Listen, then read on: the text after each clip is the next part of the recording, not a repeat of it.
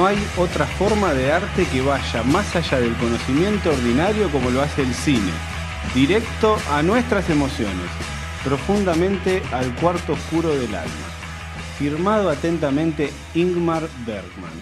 No sé quién es. Segunda frase. Para mí el cine son 400 butacas que hay que llenar. Alfred Hitchcock. Bueno, ahí sí lo, con- lo conozco más. No sé quién es el otro. Es un director, digamos, de los más importantes de la historia del cine, sueco. Nombrame una peli. Una peli y, por ejemplo, tenemos eh, el, séptimo sello. No. Persona. Gritos y susurros. Muy Eh, arte de culto, muy cine de culto, ¿no? Igualmente, estas frases, eh, fuente, Miami me lo confirmó, pero esto también abre un poco lo que queremos traer hoy, que es qué es lo que buscamos cuando vamos a ver una película. Vos, por ejemplo.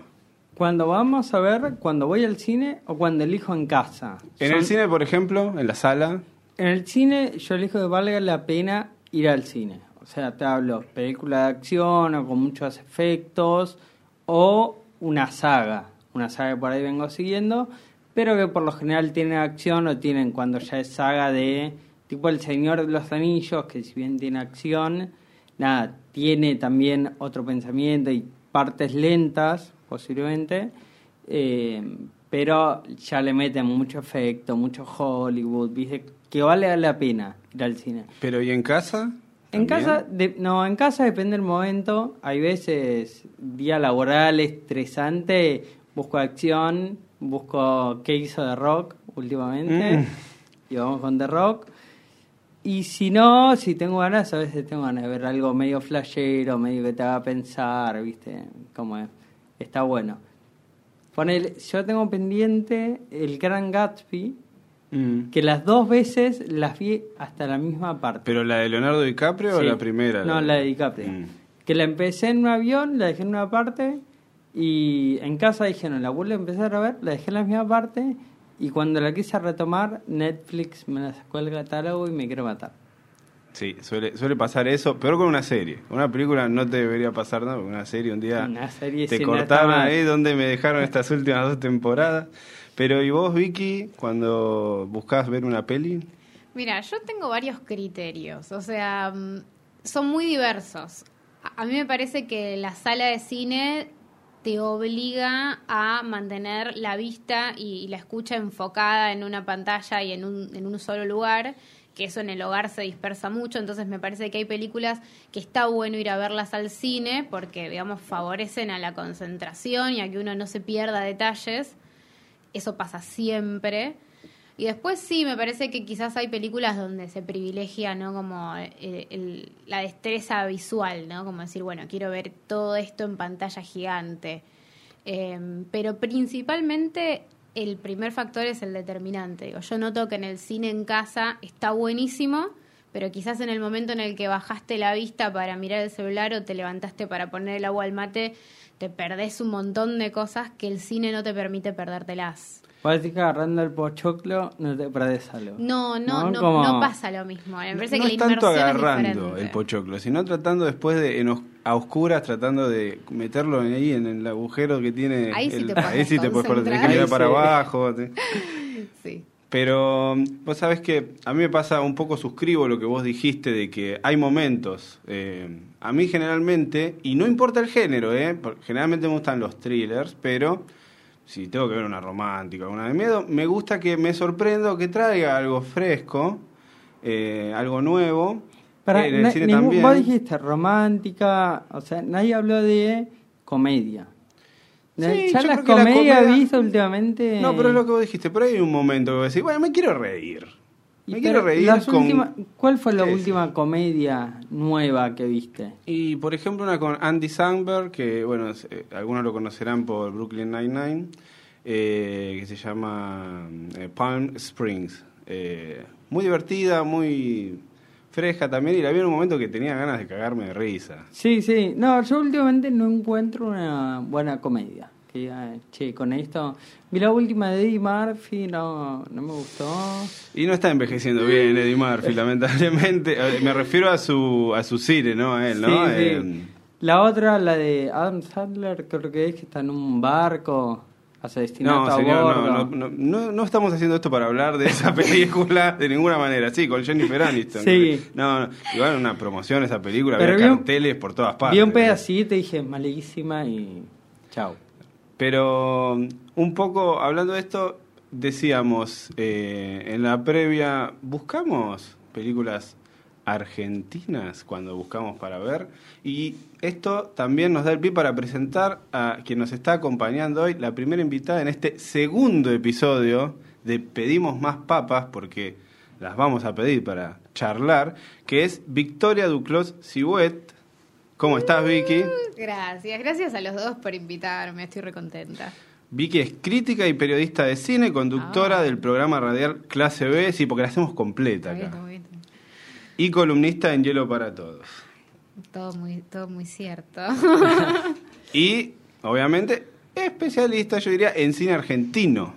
bueno, sí, es como mi área, el área en el que más me interesa prestar atención. Se- quizás especialista no lo, no lo puedo decir yo, es como... Lo, deci- pero- lo digo yo, entonces. claro. Doy fe, pongo las manos en el fuego de esta Pero- afirmación. Pero sí, es como, es como mi área, que lo que más me interesa eh, es estudiar y ver, en, en definitiva.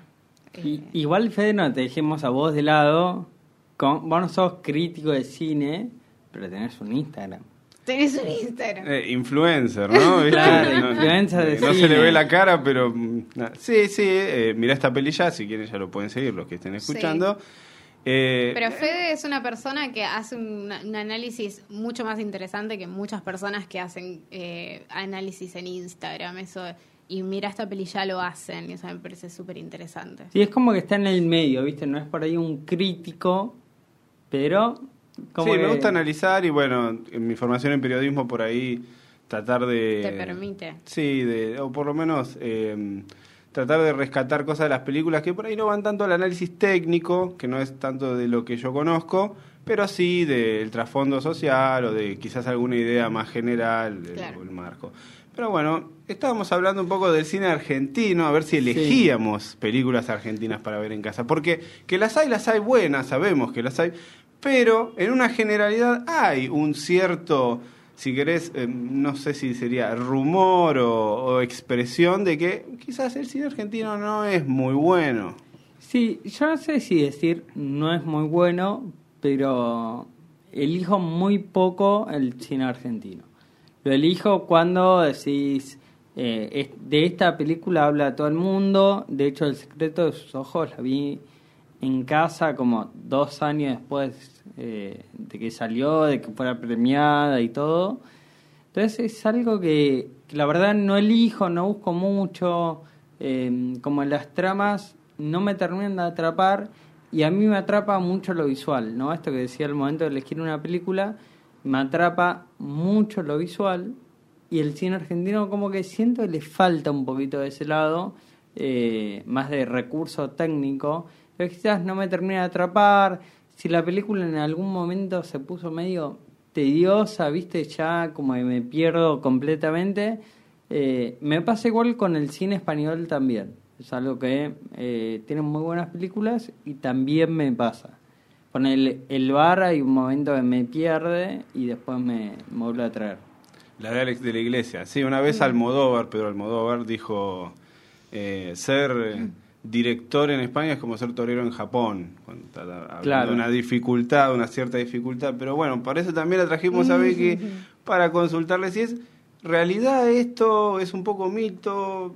A ver, no hay un- quizás un público en Argentina tan que consuma esas películas, pero por ahí en otras partes del mundo tienen eh, cierta valoración, no sé, los directores o los guionistas, que acá por ahí no se les reconoce tanto. Yo creo que hay muchas cosas como para desglosar el, el fenómeno de cómo se consume cine argentino en nuestro propio país. Y, digamos, por un lado está esto de que en general hay una crítica y una producción de cine que está, son, tienen más una mirada más europea del cine que más nor- que norteamericana, por ejemplo. Y sin embargo hay un, un- una gran, un gran porcentaje de consumidores que van hacia lo más norteamericano, ¿no? Como hacia lo más pochoclero y demás. Entonces, como que están más identificados con ese cine. Entonces, quizás tener producciones propias más una, con una mirada más europea hacen que quizás haya un- una especie de desencuentro entre los públicos y las producciones. Sin embargo, eh, me parece que también lo que sucede es que hay como un gran prejuicio justamente de pensar que todas las obras son de la misma manera y que no es un prejuicio que las personas usen en otros tipos de consumo. Y yo siempre pongo como el ejemplo de, vos vas a ver una película yankee, pagás, hoy en día sale casi 800 pesos una entrada, ¿no? Sin el 2x1. Exacto, nada. pagaste 700 pesos una entrada. Igu- Igual yo creo No- que todos vamos con el 2x1. Sí, bueno. Hay no dos se puede vivir Ponele sin que- 2x1. Claro. Ponele que sos una persona muy sola y vas y pagas 700 pesos en la entrada o invitas a alguien, entonces el 2x1.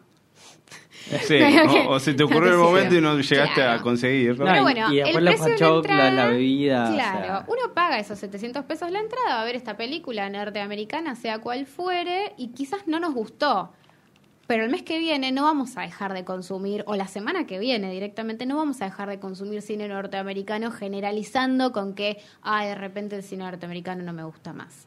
Y sin embargo, en el cine argentino sí pasa eso. Veo una película y pienso que esa una película es todas. Entonces, por las dudas, no veo más. Lo que ¿No? pasa, Como que pasa un poco eso. lo que pasa es que yo creo que el norteamericano fuiste a ver más cantidad, entonces son más las buenas que viste que las malas, o por ahí regulares, pero decís no tan malas. El cine argentino fuiste a ver tres y una, te decís, y me gustó un poquito, y tener que hacer todo ese gasto, lo que decíamos de lo que sale la entrada, el pochoclo, la gaseosa, todo, es como que decís, che, voy a ver lo que Pero esté justamente un poquito es- más seguro. Bueno, ahí está, claro. Uno Quiero está, muy, una está más cosa, seguro igual. desde el prejuicio en realidad, porque después Sí, por ahí la sí. película te decepciona y sin embargo, bueno, no sé, la semana que viene probaré con otra. Sí. En cambio con el cine argentino somos más como, no te doy más oportunidades, tenés solo esta oportunidad para que yo te ame o te odie para Lo- siempre. Lo que pasa es que los actores, yo creo que también ya los conocemos mucho. O sea, el mismo actor de cine argentino es el actor de una serie. Una En telenovela. una telenovela. En Estados Unidos yo creo que no pasa tanto. Puede ser, puede ser que algunos, eh, eh, yo creo que algún cierto cierto público va a ver la película por el actor o por la actriz. Exactamente. Eh, pero quería reflejar una cosa que vos justo mencionaste el secreto de sus ojos eh, y ella estaba hablando de cierta lógica quizás hollywoodense en las películas. ¿Te gustó el secreto de sus ojos con ese monologazo de Franchella sobre la pasión y Racing, Y que vos sos Racing, hincha de Racing? Racing, sí. ¿Te compró? Sí, obvio, obvio. Disfrutaste. Bueno, Campanella es un director que trabajó en Estados Unidos. Sí, y de hecho ganó un Oscar con El secreto de sus ojos, es decir, hay como una coherencia en una perspectiva que se puede interpretar como más cercana a las producciones más norteamericanas, o por lo menos a lo que a ellos les interesa desde el entretenimiento y desde las obras. Es que lo que vos decís del discursazo de Franchella es común en las películas hollywoodenses. Quizás no en todas, pero es común. Sí, Hay eh, una parte de discurso. Es verdad, es como, no sé, agarran una pelota de fútbol americano y le dicen, esto está hecho con el material con el que se hacen los sueños. No, amigo, es cuero eso, ¿qué va a Sí, ser? sí. Pero lo tiene, lo, Lo tiene, esa épica ahí de vamos adelante, somos el mejor país del mundo. Y un poco, viste, eso puede llamar. Eh, la otra película que se estrenó hace relativamente poco y que yo siento que eh, tiene un poco de esto de blockbuster, que es El robo del siglo. Sí. Sí. Eh, Sí, para mí la última buena película eh, popular, eh, tipo argentina, grande, la- mainstream, vamos a decirle mainstream. Mainstream, esa. La última buena mainstream que tuvimos, eh, me parece que fue claramente El robo del siglo. Si es que no me estoy olvidando alguna otra posterior, creo que no. Sí, También sí. con actores Con conocidos. actores Franchella, conocidos. Diego Peretti. Sí, Luque. No, no, una buena lógica, bien adaptado eh, a lo que es nuestro, ¿no? No con una mirada por ahí de esto se va a exportar y no les voy a y tengo que explicar lo que es el argentino. Acá no, acá fue el argentino es esto, ya sé lo que es, lo hago así. Y también con eh, un gran recurso que es que la historia en la que se basa ya es demasiado cinematográfica, Sí, que además la sí, llevas sí, al obvio. cine, tiene un plus eso. Sí, igualmente decíamos, ¿no? Esto de eh, tenemos una mirada europea, pero yo no sé si veo mucho cine europeo, ¿no? En la Pe- producción, decía yo. Claro, pero películas francesas y me lleva también a pensar si el cine nacional es valorado en, en esos países o mismo acá, ¿no? Yo soy brasilero, digo, voy a ver una película brasilera o una de Hollywood. Voy a ver, soy, no sé, colombiano, voy a ver una colombiana o una de Hollywood. Mira, en el cine latinoamericano yo no, no estoy muy al tanto de cómo, cómo son los consumos culturales de cada país de Latinoamérica, de Latinoamérica, pero sí, eh, sí el cine argentino es muy valorado afuera, muy valorado, no solamente en toda Latinoamérica, sino también en Europa. Eh, es tiene mucha presencia y de hecho muchas películas que acá no forman parte del mainstream afuera son muy celebradas en contextos eh, de festivales de cine y demás. Hay actores argentinos que afuera los aman. Eh, pero acá, sí, acá tenemos algún festival. Sí. Sí, El- bueno, está el Bafisi, también Mm. está el está el Festival de Cine único de Mar del festival de clase A de, Mm. de Latinoamérica es el Festival de Mar del Plata, por ejemplo. Mm. Es uno de los festivales más grandes del mundo. O sea, es el único festival de categoría de clase A junto con otros festivales como Cannes, eh, Venecia y Claro. Han venido eh, figuras eh, muy Mira. importantes del cine al Festival de Mar del Plata. Mira, igual eh, vos que decías del Bafisi, viste el arte multiplex, cerró.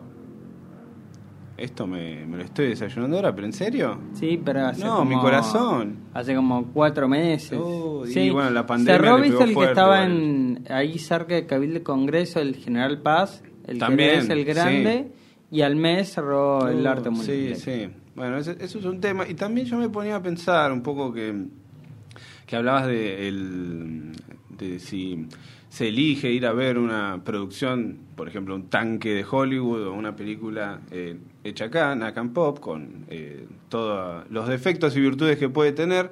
Si es si se arriesgan las personas que se encargan de la distribución de la película, de elegir qué película van a pasar en el cine, eh, si anteponen, decir, no, voy a poner este tanque que sé que va a venir la gente, o voy a poner una peli. Sí, de hecho hay algo acá en Argentina, Argentina. que se llama cuota de pantalla, que no se cumple, que es eh, parte de una ley que implica que las distintas, las distintas cadenas tienen que cumplir con una cantidad de películas de producción nacional en sus salas, en horarios eh, interesantes, en horarios, digamos, como de, de primera línea y en salas principales. Sin embargo, eso no se cumple. En general, cuando viene una película extranjera, suele acaparar todas las salas y las cadenas prefieren pagar una pequeña multa si es que se las cobran antes que hacer, eh, digamos, eh, cumplir la ley que incluye la cuota de pantalla. Claro. Eso también, digamos, va como a lo, a lo siguiente que tiene que ver con que la gente, en realidad hay como una idea de que no se elige ver cine argentino porque justamente los números eran bastante pobres. Y en cuanto a lo que fue la pandemia, me parece que lo que se expuso es que evidentemente hay un gran interés del público por ver películas argentinas. Hubo un programa que se llamó Cine Jueves Estreno en Cinear, que todos los jueves ponían películas argentinas de estreno mucho más chiquitas, no Sí, había sí. tanques. Y sin embargo, en un fin de semana, una película podía llegar a ser 60.000 espectadores, que eh, no los puede hacer acumulado una película argentina en meses. Pero Entonces, gratis. sí, Oh, y en, y en la televisión. Pero digamos, ahí de- se descubre que el interés está. Después hay que ver Sí, cómo se cómo llega, pero el interés está. Sí, sí, obvio. Por ahí, a ver, eh, digo, eh, un tanque de Hollywood que sabes que está Brad Pitt, The Rock, que lo vas a ir a ver, que lo vas a ir a ver. eh, y una Argentina, bueno, en la Argentina mitad de precio, o sea, buscar alguna estrategia, obviamente no trabajo en esa interna y no sé lo que puede ser una entrada, pero sí decir, bueno, o venís a ver una Argentina, te regalo esto. Ah, había en un momento un sorteo, de hecho, ¿o no? Que con Sí. tu entrada de cine y si veías una película argentina, multiplicabas tus chances de ganar no sé qué. No, lo que, a ver, no recuerdo bien eso, pero sí sé que, por ejemplo, en otros lugares, en cines que obviamente no son el que está dentro del shopping, sí te pasan mucho más cine de autor, como puede ser, por ejemplo, el Gomón, ¿no? Sin ir más lejos del cine Gomont, pasa Mm. un montón de películas argentinas y la entrada sale 90 pesos, por ejemplo. ¿Eh? Claro. Y hay pochoclito Claro. para Y comer, el, si el querés. robo a de- siglo estuvo ahí también. ¿Para y dónde ejemplo. queda? Enfrente de la Plaza del Congreso. Exactamente. Y hay varios Claro, pero espacios. queda re lejos. Sí, eso sí. Pero, o sea, anda, amigo, querés ver un poco de cine argentino, descubrir algunas historias. Y esto también me lleva a No, otra pero pregunta que no, les no es una zona linda, pará. Vas a la ¿Qué? noche. ¿Porque está lleno de, No, pero-? Ah, no. pues. Vas a la noche y no es lindo. Bueno, tenés horarios todo el día. Sí, no, hay horarios todo el día. Eh, y por decir el fin de semana también, para darte así una escapada. Pero eso también eh, me hizo pensar en que hay muchos tipos, eh, digamos, géneros cin- cinematográficos que no se hacen acá en Argentina, por ejemplo, o, o que no se hacen, no, que no son muy comunes, como puede ser el terror y la ciencia ficción, si bien, y yo sé que Vicky lo, lo sabe bien porque lo hemos charlado, hay películas como ejemplo, por ejemplo Aterrados, Sí. de Demian Sí. Rugna, que la repegó. Y me refiero a afuera, lo han contratado, ¿no? Para que hiciera una adaptación, una remake, sí, ¿no? Sí, sí, él mismo está haciendo una remake de esa película y la produce Guillermo del Toro. Tranqui, tranqui. Sí. Y digo, y la vio Guillermo del Toro y dijo, che, qué grosa esta película. Digo, como para tener Sí, como una, una perspectiva voz autorizada también. De que no es que soy una fan, ¿viste? Eh, aunque sí. Y otra que recuerdo que me ha generado así como, ok, esto es distinto, es eh, Muere, monstruo, Muere, muere, monstruo, que me la recomendó ella. Pero yo no sé si hubiera ido a verla, si, por Claro. ejemplo, tenía alguien que me decía, confía, anda a verla, es rara. Te podía llevar, o sea, o podía ser buena, o podía ser como la peli rusa de terror que fuiste a ver. Oh, no, Sí, pero no me parece que también ahí está como eso, ¿no? Como el miedo a, a- a- a ver una película que no te guste. Digo, me parece que también pasa un montón eso, ¿no? No, si no me lo recomienda alguien en quien recontra confío, o si me lo recomienda alguien y después esa película no me gustó, Yo es confío pa- en Fede y parece algo gravísimo, parece algo gravísimo y no lo es. Ese es el punto también, ¿no? Como uno muchas veces da vuelta en una plataforma y pone play y no te gusta, la sacás, listo, no perdiste nada, nadie, nadie te quitó nada de, de ni o sea, Bueno. también pasa un poco eso, ¿no? Como eso de, no, y, te- y me puede, puede ser malísima, sí, puede ser malísima, qué sé yo, no sé, tan, no es tan grave. Bueno, yo creo que ese es un tema también con lo que decíamos del precio, ¿no? El precio del cine o ver una plataforma, eh, una peli en una plataforma y el cine en casa, por más de que lo tengas que pagar, si te conviene o no. O sea, todo eso que está pasando con Disney, que los estrenos te los ponen simultáneo en la plataforma y en la pantalla. Mira, te voy a tomar un pequeño dicho de un director eh, bastante conocido, que es David Lynch. Él dijo, eh, lo fundamental es la experiencia de ver una película en grupo a oscuras. Eso está desapareciendo, es muy peligroso que ocurra. Me resulta triste que el imperio de las pantallas pequeñas eh, y del ordenador y los celulares eh, distraigan la atención de la gente. Eh, y es más, dice, ver una película es entrar a un mundo oscuro, sin teléfonos que suenen, sin nada alrededor, sin nada que pueda romper esa experiencia. En tu casa, y me voy a hacer el mate mientras pongo los créditos, y voy a ir sacando esto del microondas mientras me perdí, no sé, los primeros 25 minutos. Sí, ponerle pausa, que tengo que mandar un audio. Como, También, poner una pausa te hace cortar un poco esa como Sí, experiencia sí. que ibas Sí, llevando. sí, uno va construyendo como una progresión en la película en la que se supone que uno tiene, es una experiencia digamos, progresiva, entonces si uno la corta, no la ve, la interrumpe constantemente, también pasa eso, ¿no? Como termina la película y, ¿sabes qué me aburrió? ¿Y qué hiciste durante la película? No, miré cinco veces el celular, me fui a hacer el mate, en un momento fui al baño, la pausé, la retomé a las dos horas y...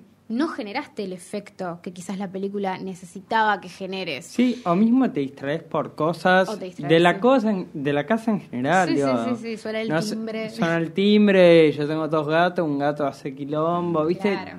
Te distrajo. O Sí, sea, sí. es un segundo, Por lo menos lo que hay que, me parece que lo importante es saber que funciona de esa manera. Digo, a mí lo que me parece más interesante no es erradicar las pantallas chicas para que el cine sea eterno y para siempre, Sí. sino que uno entienda que en los consumos culturales que uno lleva adelante y en las elecciones que uno tiene para consumir el cine, pasan cosas, digamos, cambian cosas. Entonces, Bueno. me parece que lo importante es que uno pueda elegir y decir, che, no, no, no da lo mismo que lo veas en la pantalla de tu casa y, o que lo veas en el cine, entonces voy a elegir qué película voy a ver en casa y qué película voy a ver en el Sin cine. ir más lejos y un caso extremo, ¿no? Lo que hizo Marvel poniendo escenas post crédito.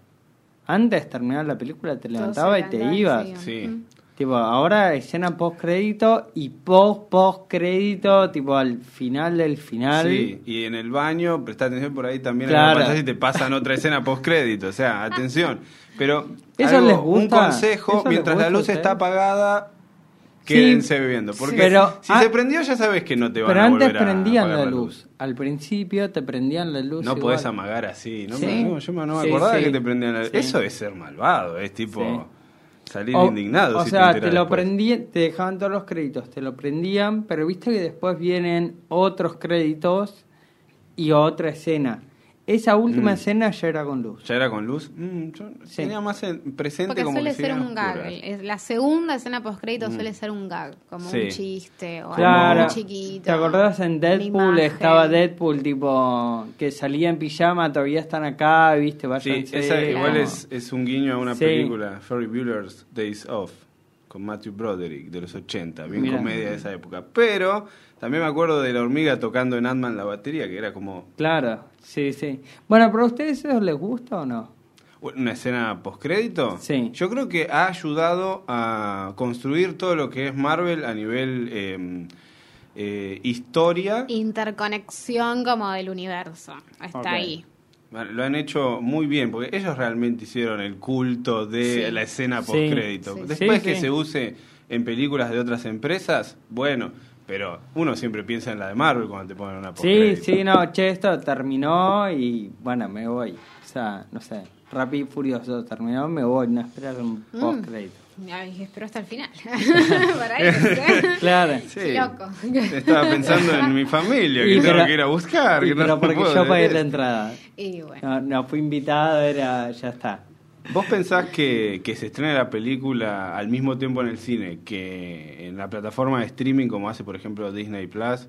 Disney Plus, vamos a pronunciarlo como se dice, Sí. eh, ¿le afecta en la recaudación a la Sí, película? de hecho quedó demostrado y sacaron lo que es el estreno en simultáneo Lo sacaron. inmediatamente después de que fue el estreno de Black Widow. Dijeron, no, la película en el primer fin de semana recaudó muchísimo y a partir del segundo estaba absolutamente pirateada en todos lados. No va a volver a ser así. Recaudó como un 70% menos. Black. Widow, o Black que- Widow, como la bautizaron. Igual después te la ponen en la plataforma muy rápido, es un mes. Sí, eso es verdad. Es Esperan un a mes también.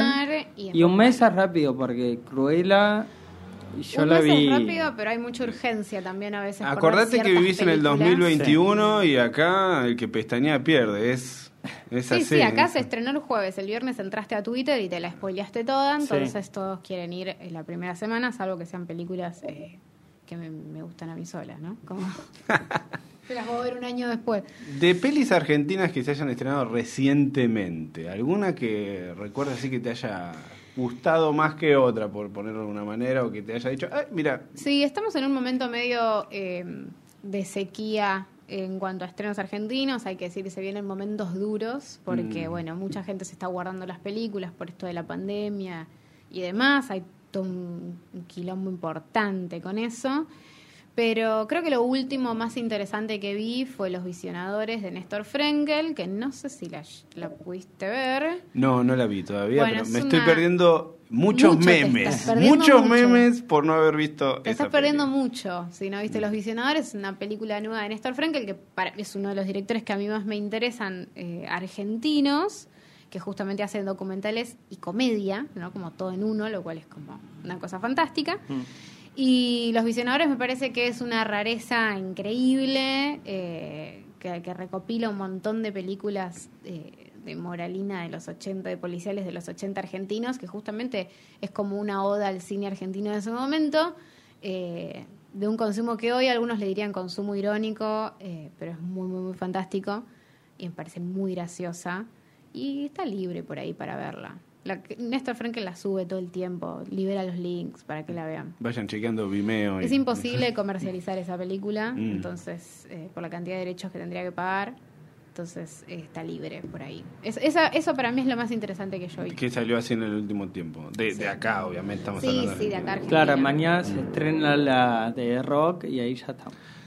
Eh, y bueno, Bueno. pero y bueno, y por ejemplo no sé. de mm, así eh, no necesariamente argentino, pero películas o series o quién sabe que hayan aparecido en alguna plataforma, además de estrenarse en cine que recuerdes. Eh, una que hablamos mucho es, eh, yo no definiría como una película, sino sería como una especie de, no sé, recital con sketch, eh, la de Bob Burnham, Ah, sí. Inside. Sí, es un show de comedia. Un show de comedia. Un show de comedia. Una horita y media. Una horita y media. Muy bueno. El tipo lo hizo encerrado en su depto. Escribió, obviamente, las canciones, todo. Sí, se sí. filmó. Porque él es actor. eh, estuvo en Promising Young Woman. Seguramente Sí, eh, eso fue. algunos Él la tiene como una conocen. historia en la que es eh, hacía shows. Primero creo que hacía videos en YouTube incluso. Sí. Después empezó a hacer shows en vivo que están en Netflix un par. Él igual ya estaba teniendo como algunos temitas con su salud mental y en los eh, shows se ve mucho eso, como eh, los chistes son como muy agresivos con el, con el público, ¿no? Como un nivel de eh, muy muy fuerte de cosas muy oscuras que estaban sucediendo ahí. O sea, no deja de ser un show de comedia, pero no se da cuenta que hay cosas que están pasando y es un show con mucha música. Y lo que hizo fue tomarse un tiempo de como cinco años en el cual no hizo nada, justamente porque estaba como con unos temas de ataques de pánico muy intensos, depresión y demás. Y en el 2020 iba a volver a hacer shows en vivo y pues pandemia. Pandemia. Sí. Y desarrolló como este show en el cual él hace absolutamente todo, salvo seguramente cuestiones de colorimetría y postproducción Mm, como más mm. puntuales, pero es como una locura, ¿no? Digo, compone canciones que son increíbles, eh, fotografía de una manera increíble, compró algunos chiches como una pedalera para, para la iluminación, que es una locura. Y la verdad es que tiene una calidad increíble eso. A mí me sorprende muchísimo lo que hizo. ¿Eso dónde está? Está en En Netflix. Está en Netflix. ¿Sabes? Sí. Una hora y media, un tipo solo, te Sí, canta, pero te tiene habla una de la crítica actualidad, social. sí. Él. Me parece que. Igual es- yo no soy de la comedia musical. No. No, bueno, no, es comedia musical, no. No. No. Es quizás. Son es- canciones eh, que, que- son canciones que representan alguna cuestión en general que tiene que ver con la pandemia, con, con Ah, hábitos, hábitos Sí. de la pandemia. Por ejemplo, hay una canción que se trata sobre hacer videollamadas con tu mamá y cómo es hacer una Hacer videollamada con tu mamá jueguitos con el papel higiénico. o hacer sexting y cosas así. Sí. O el contenido que suena en las redes sociales. Claro. Chicas blancas, menos de Claro. 30 años, era algo Como es así, era como muy específico. mujer, sí. Claro. White Woman's Instagram, que es como... Esa me pareció eh, muy bueno las cosas que surgieron. Muy eh, inteligente. y bueno, no sé si alguna peli, no sé. Bueno, los Oscars ahora ya nos están quedando un poco lejos porque está bien que además re- eh, recoge lo que fue más que nada el año pasado, Sí. eh, lo de este año. Sí. Pero bueno, también pasó Cannes, están, están viniendo unos festivales que lamentablemente el año pasado no se pudieron hacer por la pandemia y nos están trayendo nuevo material para Sí, claramente, para mí las cosas más interesantes van a estar saliendo de ahí. Sin ir más lejos, ahora se había estrenado First Cow, Mm. que es una película más chiquita, no es un tanque, no es, un, no es mainstream, pero sin embargo es fantástica. Y ahí también está un poco lo que decíamos de que de el género de la comedia está filtrado en un montón de otros géneros. Y eso también está pasando un montón, como que hay muchas películas que son más dramáticas, pero tienen momentos de comedia fantásticos. Y de hecho, para mí, un, un director eh, como Noah Baumbach, que es un director más, más autor, se puede decir, te hace Los Meyerowitz, que es un dramón, y es muy graciosa al mismo tiempo. Pero, ¿a quién llamamos para hacer ese drama? Adam Sandler, Ben Stiller, Pero- Dustin Hoffman. Sí. La película tiene ese tono así medio melancólico Sí. y en el medio... Pero, y es Adam Sandler Así. haciendo un papel que mucha gente lo encasilla en, en- en- en un solo estilo. Sí. Y la verdad es que demuestra que es un actorazo, que y Ben Stiller lo mismo, digo, son papeles muy serios, muy, muy corrosivos, y al mismo tiempo es una comedia. Sí, reivindicó Adam mucho. Sandler ¿eh? y Ben Con- Stiller en la misma película, ¿viste? Hay gente que dice son parecidos. Hay gente que los confunde. Claro, te Yo presta, que- Que te, no te es presta la confusión, ¿no? Tipo, en la misma peli es como... Sí, sí. ¿Cómo se llama Los ese dos juntos. que no es Adam Sandler? Claro. Stiller. No, bueno, eh, entre esa, que igual es un poquito, eh, creo que es 2018. Sí, sí, no, no, no, no está nuevo, Y para Uncut nada. Gems, eh, Diamante en Bruto, metió dos interpretaciones que Uncut Gems es, es, es increíble esa película. encima... Es espectacular. O sea, me gustan mucho los directores que le prestan atención al uso del sonido. Y te ponen ese tipo de, de sonidito que... Nada, te está por agarrar un ataque Sí, de sí. pánico también, como digo. Porque te, te- te altera. La te película altera, es para el tiempo-. Es que, el, so- es que el sonido en la peli eh, es fundamental. Pero tiene que ser imperceptible, pero es fundamental. O sea, una buena banda sonora, vos no, no te tiene que distraer de la película, pero inconscientemente te tiene que generar sí. el momento. Bueno, O eso es algo que me pasó con Cruella, que no me gustó tanto, que sentí que pusieron demasiada música en algunas Claro. escenas. No digo que la película me haya parecido mala ni nada, pero me, me distraía, me molestaba. Digo, uh, qué temón que está sonando. Uy, ¿qué pasó? Claro, No, o muy fuerte, ¿viste? En un nivel de sonido Mm. que se nota también que el micrófono de los actores está por demás alto y como que te perdes un poco. Eso también se nota, el, el tema del sonido y todo eso, en, viéndolo en la sala, es que en tu casa, saliendo del Bueno, parlante de la eh, notebook. también eh, algo que pasa un montón con el cine argentino es como esta cosa recurrente y absolutamente errónea que es de decir que el cine argentino tiene mal sonido. Cuando en realidad lo que sucede es que terminamos viendo un sonido comprimido por las pantallas, de te- por la- la- los La tele. televisores Sí, y los- sí. las señales televisivas incluso, que no permiten apreciar el sonido como tal. Y hace poco eh, se había estrenado Los que vuelven, justamente el año pasado, que es una película de terror de Laura ¡Epa! Casabé, hecha en Misiones. OJ con eso. Y que mm, justamente te- yo la vi en cine y la vi creo que dos veces en cine. El sonido era espectacular, una cosa increíble. Eh, y después cuando la vi por televisión, que lo vi con gente además, porque estaba tratando de fomentar que las personas vieran más cine argentino, me decían, che, pero no entiendo nada de lo que dicen. Claro. El sonido es malísimo. No, no, el sonido no es malo. Sí, es, es difícil intentar explicar esas cosas, pero no todo Sí, tiene que ver con... y que aparte por ahí la bajaste y el sonido es peor. También, O sea, pero bueno, cuando es cine argentino, cuando vos descargas una película yankee y, y se ve mal o se escucha mal, vos decís, ay, no, la descargué de un lugar que no Claro. debe estar bueno. Cuando es eh, una película argentina, le echas la culpa al cine argentino. Sí. Todo en general. A mí me pasa que la tele la tengo al lado de la ventana, yo estoy muy cerca de Cabildo, de hecho, la entrada a mi departamento está sobre la Cabildo. entrada entre un 60 dentro de tu Claro, departamento Sí, del sí. sonido. pero sí. mi, en realidad mi balcón da, da al- a la cuadra para adentro, al contrafrente, digamos. Y sí, pero igual se escucha un ruido terrible. Viste, si tenés la ventana abierta es cerrarla porque no escucho, porque el Mm. sonido se va todo. Entonces también eso termina jugando un montón.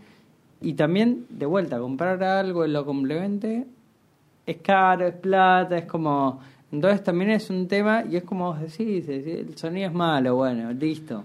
Así que con eso. desde este humilde espacio queremos que se acerquen un poco más al cine argentino. Le tenemos acá a. Vicky. ¿Cómo te encontramos en redes sociales, Ah. Vicky? Ya que está.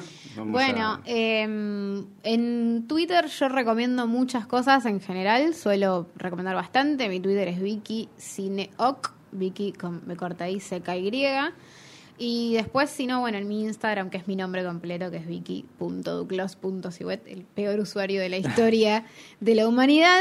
Pero bueno, la idea también ahí es un poco recomendar películas que no son tan, tan vistas y la verdad es que me he encontrado con, con comentarios muy, muy, muy positivos. Eh, recomendar películas y que gente las vea y se sorprenda y les gusten, para mí es como ya es el trabajo hecho.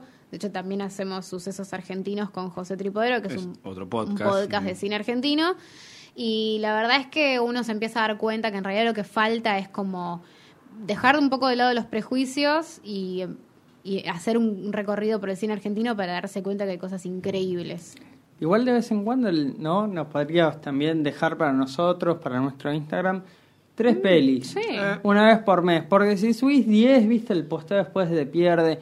No vas a ver 10 pelis de cine argentino de corrido. ¿Cómo que no? Pero, ¿Por qué Pero- no? Es la pregunta. ¿Por qué ¿Por no, qué no? Yo en un festival veo 10 de corrido. Pero dejas tres, tres por mes, por ahí Bueno, ves dale. una, dos Sí, y, sí. y lo podemos Pero, ir pero vos tenés que hacer la tarea, si no, yo no lo hago. La, la única condición es que vos Es después que me tengas que contar qué opinas de las películas. Eso, eso es muy bueno, tener Ok. esa re- retroalimentación. Claro, claro. Dos de tres. Te dame. vamos a Dos de sacar. Por bueno. dos de tres. Mirá, ¿te imaginas a Damián pronto ahí en los festivales de Por Mar del. Plata? Yo te lo saco bueno. ¿entendés? No, no. Dame unos meses. Yo, yo la. Mirá cómo- vi- no sé qué ver No y sé, es. te va cambiando de rock por, no sé, Claro. Darío Grandinetti. ¿Viste? por No, ahí. no, ¿Viste? yo es a ver qué hizo de rock, siempre algo hizo. Obvio, obvio que siempre algo hizo. Pero bueno, lo bancamos mucho de rock, de los héroes de acción, como que de los más habilidosos para No es actuar. un Cinco héroe. de- Héroe de acción, héroe, héroe de acción en una película, sí, no es un Sí, héroe. sí. Siempre es el héroe de rock. Siempre es el héroe. Eh, pero bueno, te agradecemos mucho, Vicky, No, por estar chicos, en este gracias a ustedes por invitarme. segundo episodio, pero nuestra primera eh, Invitada. Eh, Cabra, gustazo como siempre, seguir Como siempre. reencontrándonos acá Como en el siempre aire. al aire, lo que dijiste al principio, no perdimos la fluidez del aire, que era un tema, así que estamos bien. Y bueno, sabemos que para seguir viendo películas, cine, podemos pedir más pochoclos. Nosotros para seguir hablando vamos a seguir pidiendo más papas, van a seguir viniendo temas y motivos para intercambiar ideas, así que nos reencontramos en el próximo episodio.